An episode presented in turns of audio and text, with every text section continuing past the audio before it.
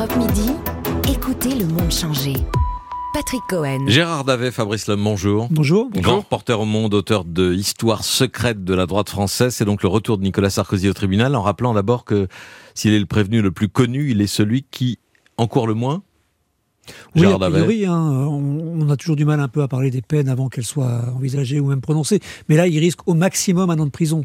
Parce qu'il n'est poursuivi que pour financement illégal de campagne électorale, alors que les autres prévenus sont poursuivis pour faux et usage, escroquerie et, et complicité. C'est très différent, évidemment. Euh, c'est-à-dire qu'il a selon euh, l'accusation, bénéficié du système de fausses factures, mais il n'a pas décidé de cette mise en place de, de la mise en place de ce système. Oui, c'est-à-dire qu'il n'a pas, il n'aurait pas organisé le système frauduleux. Euh, il en aurait été le bénéficiaire objectif. Et par ailleurs, en tant que euh, candidat et signataire des comptes, il a une responsabilité en quelque sorte morale et donc juridique. Et s'il y a eu des infractions qui ont été commises dans, dans, le financement de la campagne, il doit en répondre devant la justice. Donc c'est un rôle différent des autres protagonistes qui, eux, sont soupçonnés d'avoir mis en place une organisation vraiment frauduleuse. Euh, Sarkozy ne sera pas, ne peut pas être condamné pour, pour ça, mais la condamnation, même symbolique, resterait embêtante pour lui après une première condamnation dans l'affaire dite des écoutes. Il va sans doute aussi arguer l'ancien président de la décision de Renaud Van Rimbeck, qui était l'un des deux juges d'instruction euh, saisis du dossier, euh, de ne pas de se désolidariser de son collègue Serge Tourner. Van Rimbeck a estimé lui que les charges contre Sarkozy étaient insuffisantes. Oui, il l'a toujours assumé. Il a d'abord écrit. Euh, ensuite, il l'a assumé dans différentes interviews. On l'a aussi rencontré d'ailleurs à cet effet. il assume parfaitement cette décision. Il estimait euh, qu'en fait, Nicolas Sarkozy pouvait objectivement être responsable, hmm. mais pas forcément coupable. Donc il a refusé de signer l'ordonnance de renvoi, ce qui donne évidemment du grain à moudre à la défense de Nicolas Sarkozy. En revanche, pour Serge Tourner, Nicolas Sarkozy a ignoré des alertes qui lui ont été adressées sur euh, des dépenses excessives et, des coûts euh, faramineux. Oui, absolument. Il y a eu, et ça a été prouvé dans le dossier, il y a eu plusieurs alertes qui ont été envoyées à, Nicolas Sarkozy euh, en mars ou en avril 2012, notamment des experts comptables, et qui passaient par le, son directeur de campagne, qui était Guillaume Lambert. Donc il a été établi par l'instruction que Nicolas Sarkozy a été informé qu'il y avait des, dérives qui risquaient de produire des catastrophes, mmh. pour résumer. Ça n'implique pas, encore une fois, qu'il a eu connaissance du mécanisme frauduleux, mais c'est difficile pour lui, avec ces éléments-là, de soutenir qu'il n'était pas du tout au courant qu'il y avait des problèmes de financement de sa campagne. Sur le fond euh, du dossier, sur cette euh, campagne euh, qui a été euh, facturé euh, à hauteur de quoi? C'est plus de deux fois le, le, le, plafond des dépenses autorisées. Hein, 42,8 millions d'euros euh, contre 22,5. Considérable, euh, dont on a des traces évidemment, euh, avec des meetings organisés à grands frais. On a cette phrase de, de Nicolas Sarkozy aux enquêteurs, je continue de me demander où est passé l'argent. Qu'est-ce qu'il sous-entend en disant cela? Bah, Cette histoire, c'est aujourd'hui, c'est un peu la guerre des trônes, sauf que ça reste la guerre, mais il n'y a plus de trône.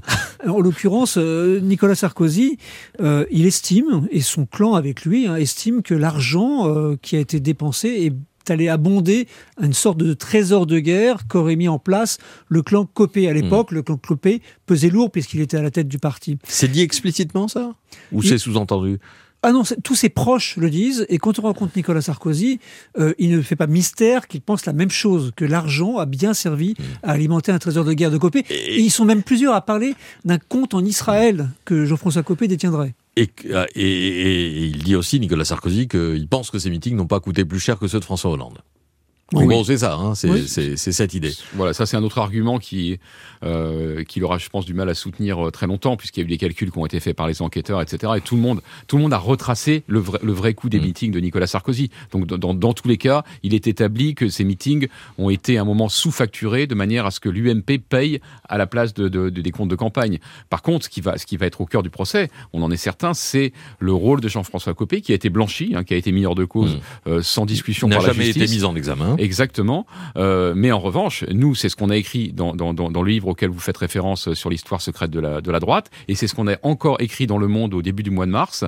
Euh, nous, on est persuadés que les sarkozystes veulent se faire coper, entre guillemets, hmm. pendant le procès, en utilisant d'autres aspects qui ont pu être laissés sous silence, ou, du moins qui n'ont pas été euh, jugés suffisamment recevables par la justice, parce que eh ben, il, il, a, il a la tête du bouc émissaire, et puis évidemment, c'est pour éviter de, de, pour dévier le tir, en quelque sorte, de, de, de Sarkozy vers Copé. Mais Copé ne se laissera pas faire.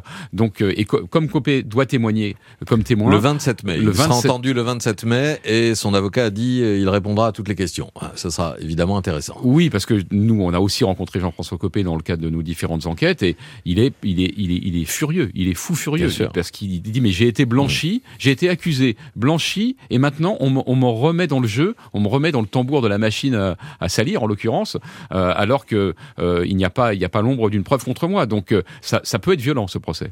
Et voilà qu'une pièce sortie il y a quelques jours par deux médias, Mediapart et, et, Libération, évoque une demande de prêt bancaire de 55 millions d'euros signée de la main de Jean-François Copé début 2012, ce qui pourrait laisser penser que le patron en titre de l'UMP de l'époque était au courant de grands besoins d'argent en tout cas.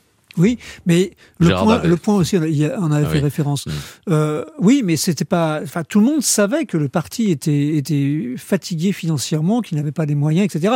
Est-ce que cela vient pour autant prouver que euh, de l'argent est allé dans les comptes personnels mm. de Jean-François Copé et qu'en outre, euh, le mécanisme frauduleux a été mis en place par Jean-François Copé? Non, là en tout cas, la justice a été, ils ont été jusqu'à expertiser les frais de mariage de Jean-François Copé, mmh. le bouquet, euh, la location de la salle, etc. Ils n'ont pas trouvé la, trace euh, d'argent noir, hein, nulle part. C'est ce document qui ressort. Il faut savoir qu'il est, il est dans, les, dans, les scellés du dossier d'instruction. Donc les juges en ont eu connaissance. Donc c'est pas une pièce inconnue. Hein. C'est pas une pièce inconnue, et il faut relire les conclusions du juge Tournaire, qui ne fait pas mystère de ses interrogations sur le mmh. fait de savoir. On peut s'étonner quand même que Jean-François Copé ne se soit pas plus inquiété du fait que les finances étaient dans le rouge, mais dans le même temps, il dit, pour autant, rien ne prouve qu'il ait, participé à, la moindre malversation. Donc ce sont deux choses différentes. Peut-être que Jean-François Copé a été léger, on va dire, du point de vue politique, ou en tant que responsable de, l'UMP, de ne pas avoir mieux suivi les finances de son parti, mais pour l'instant, on n'avance pas sur le thème euh, Copé aurait eu connaissance du mécanisme frauduleux. Or, c'est à cette condition qu'il aurait pu être envoyé devant le tribunal, et ce n'est pas le cas. Mais cette offensive va se poursuivre au prétoire lors du procès qui démarre dans, dans trois quarts d'heure. On va suivre ça. Merci beaucoup euh, Gérard Davé, Fabrice Lhomme, Histoire secrète de la droite française, ouvrage qui regroupe vos enquêtes, La haine, les années Sarkozy et Apocalypse, les années Fillon aux éditions plurielles. Merci à vous.